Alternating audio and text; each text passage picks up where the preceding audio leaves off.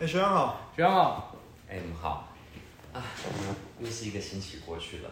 跟你说哈，这个星期发生非常多的事情，人生就是这样。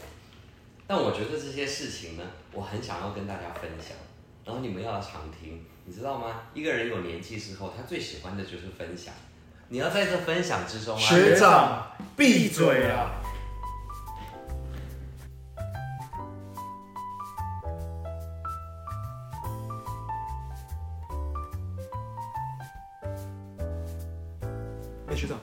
想过要包养别人吗？包养别人，对，嗯我比较想被包养。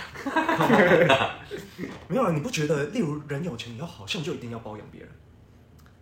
好像对，就是他好像有一个需求，我不知道他是基于，因为他有钱，基本上他已经可以支配他生活中大部分的人，为什么还会想要额外去特别支配一个就是被包养的对象？我觉得这是各有所需吧，因为现在很多道德上面都会谴责这些关于包养被包养的事情。那我的看法是，其实人跟人的相处是一个对象的，就是就像我很想被包养，非常想，但是三四十年来也没有人包养过我，我特别想被包养。那我觉得，哎，你提到这个，我刚刚想到一个蛮好的话题，就包养这个，我们重新去，如果许慎在的话，说文解字，他会怎么样去拆解包养的内容呢？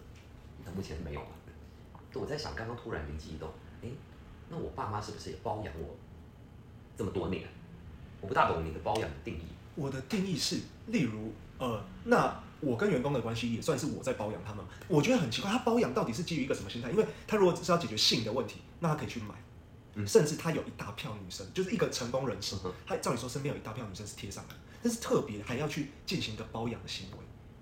呃，就是我定期给你钱，定期，我觉得问题在于 那些成功人士本身本身身边就有很多等一下不成功的不能包养。有钱人才可以包养，没有钱怎么包养？没有，我之前在车站碰到一个，你知道吗？那个阿姨打扮的花枝招展，非常漂亮，可见年轻的时候真的很漂亮。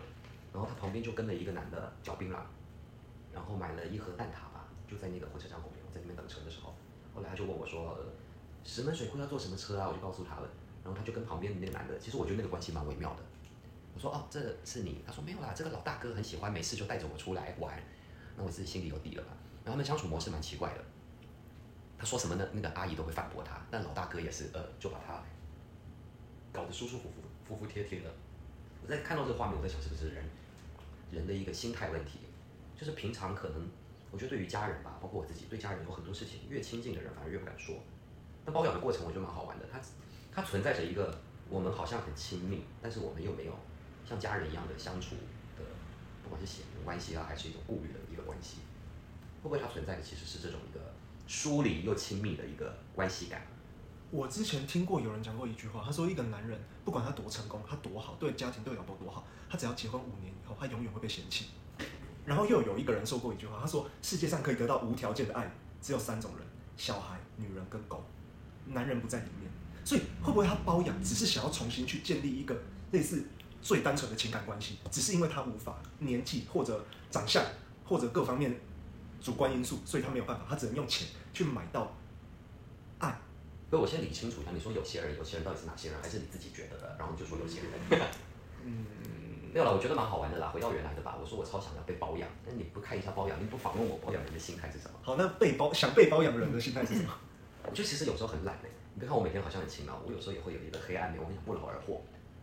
关于不劳而获，有时候在生活中吧，觉得哎呀做好多事情很努力，但他的努力跟我的理想从来不成正比。就像每次来这边的时候，你都给我一个珍珠奶茶，波霸珍珠奶茶，万波的，我就很喜欢喝，我就会常来。我觉得哇，我不用大老远的去买东西，找个万波，甚至我不用花七十五块买一个波霸奶茶。在某些程度上，我们也存在一个奶茶包养的行为嘛。你知道，每次来到这边之后，聊聊天，有人把茶点心准备好，其实他让我有一种我不必去努力就能得到一种招待的那个感觉。其实对我来讲，我会哎，其实蛮吸引我的。那我现在很努力，我哎呀，我好喜欢那个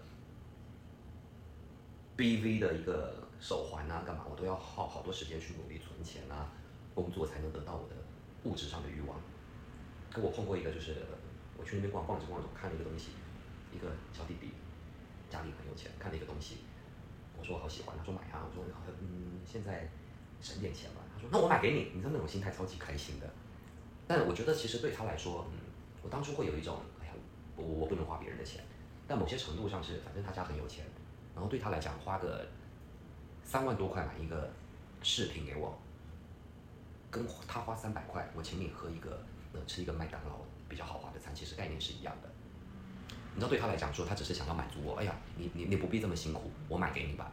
然后其实我觉得那个当下让我蛮震撼的，我就会觉得，那就接受吧，接受接受对他来说，我也在帮助他，你知道吗？我也是个付出者，因为我接受了之后，他会觉得很开心，他很开心之后，他会把这些开心回到家带给他的家人开心。某些程度上，我也是个贡献者。好，那那如果想包养你的人，一个月他就赚五万块，他把四万五拿来包养你，然后他的家庭因此过得很惨，但是他很开心，你就有办法接受了吗？呃，我觉得其实包养会变成一个呃，在这社会上比较贬义的词，我觉得就是在这边出现问题了。我觉得人跟人是互相的吧，你要包养我，呃，我得看你的程度。如果正如你刚刚说的，其实他要花大量的时间去做这件事情，第一个，呃，我接受的话我也太过分了，那真的在消耗别人，那我觉得这样也走不下去了。不是说的好像我真的被包养一样，我是一个期待被包养的，好不好？呃，公公开公开招募招募这个愿意包养我的人，我会每天跟他分享很多心事，但有有别的啊，有些人我觉得是在呃生理所需的包养，我我我觉得那又是另外一条路。我觉得这个比较像是这个社会对包养产生贬义词的主要来源。对，就是大部分包养的都还是可能已经有家庭了，然后你在原原本的家庭里面得不到你想要的，不管是需求或是爱或是被尊重，他可能就只能出去找。对，所以我觉得核心问题还是在人与人自己的，呃，我们现在社会上人与人的相处怎么了？就是我原来十年前很爱这个女人，然后对她有所付出，干嘛？为什么一旦结婚的时候，慢慢会不一样？然后反而需要出去外面找第二个、第三个关系，去找到从前年轻时候有的一些体悟跟感受吧。那我们重新回来过，就是所谓的莫忘初衷，是不是我们有时候我们得静一下？被很多琐碎的事情打乱了，我们静一下。哎，我当初认识你的时候，我是这么的喜欢你，可以为你付出一切，然后因为在乎你，所以常常会愿意聆听，听你说话。真的是为什么结婚之后总觉得我很了解你了，然后我就渐渐的不愿意听你说话，让沟通造成一个障碍了，然后最后变成我不愿意跟你沟通，我也不愿意去听了，然后让这个关系变得明明十几年前是深爱着对方的，结了婚之后反而变成仇，甚至变成仇人吧。我觉得那个关系已经变质了。到底我们就不能去怪罪所谓的婚姻制度啊，还是什么的？我觉得回过头来，人家说改变别人很难，改变自己比较简单。我也在练这件事情，就是到底是别人变了还是我变了？那你的意思是，例如变了就是变了嘛？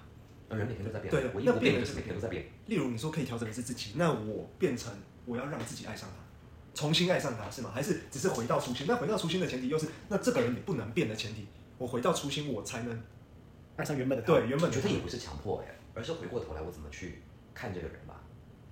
就像我看你们两个，我会觉得，哎呀，以前刚认识的时候都充满了，我对你们充满了好奇心，我觉得哎好可爱哦。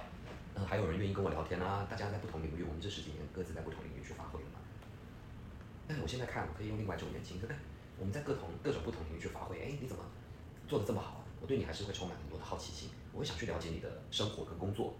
哎，结了婚养了小孩是什么感觉啊？等等等，因为我在乎这个人，我就是够在乎。当我不在乎的时候，我可能觉得，哎呀，你那个工作烂死了，哎呀，你那个你这样交女朋友不行的，哎呀，你这样不行的，就会变成很多的嫌弃。我觉得回归到比较核心的是我，我到底还不在不在乎这个人？当我在乎的时候，我会对他永远充满了好奇心。有了好奇心，我就会发问，发问之后我能聆听，我也去体验他。哦，原来有这种想法，是因为这样。我觉得每天都会很开心啊，像我跟我奶奶也是啊。我老觉得她就是个啰嗦的老人，那这一切都不会变。嗯，直到最近，我觉得我应该做一些改变。她已经八十几了，哇，八十几了，不是卧病在床，还能每天一大早去张罗早餐。我其实我觉得很幸福哎，而且而且我觉得她真的很很努力过自己的生活。然后我重新看他之后，那天他买早餐，他说：“哎呀，每次买你都吃饱再走。”我说：“好了。”我我其实很尴尬，但我我当下我我我是勇敢的，我就说谢谢你每天买早餐给我吃，嗯，然后好好照顾你自己身体，你身体好我我很开心，让我很放心。然后他看着我，大概愣了三秒吧，他说：“哎呀，三八啦！”我我但我知道他不好意思，嗯就从那天起是我自己愿不愿意先低下头去做一些转变，因为我明明知道他是对我好的，为什么常常用一些奇怪的语言去跟他沟通，那从我自己开始改变吧。因为那一刻开始，我知道其实我很勇敢的去承认我是在乎这个人的。因为每天跟他吵来吵去，他有一天真的年纪大了就走不换了。那其实我明明就是很在乎他，我也知道很在乎我的人。那我我我要表里一致嘛？我心里这么想的，可是为什么我的行为不是这么做的，让对方接受到？我觉得那个很好玩呢，就从自己开始做改变吧。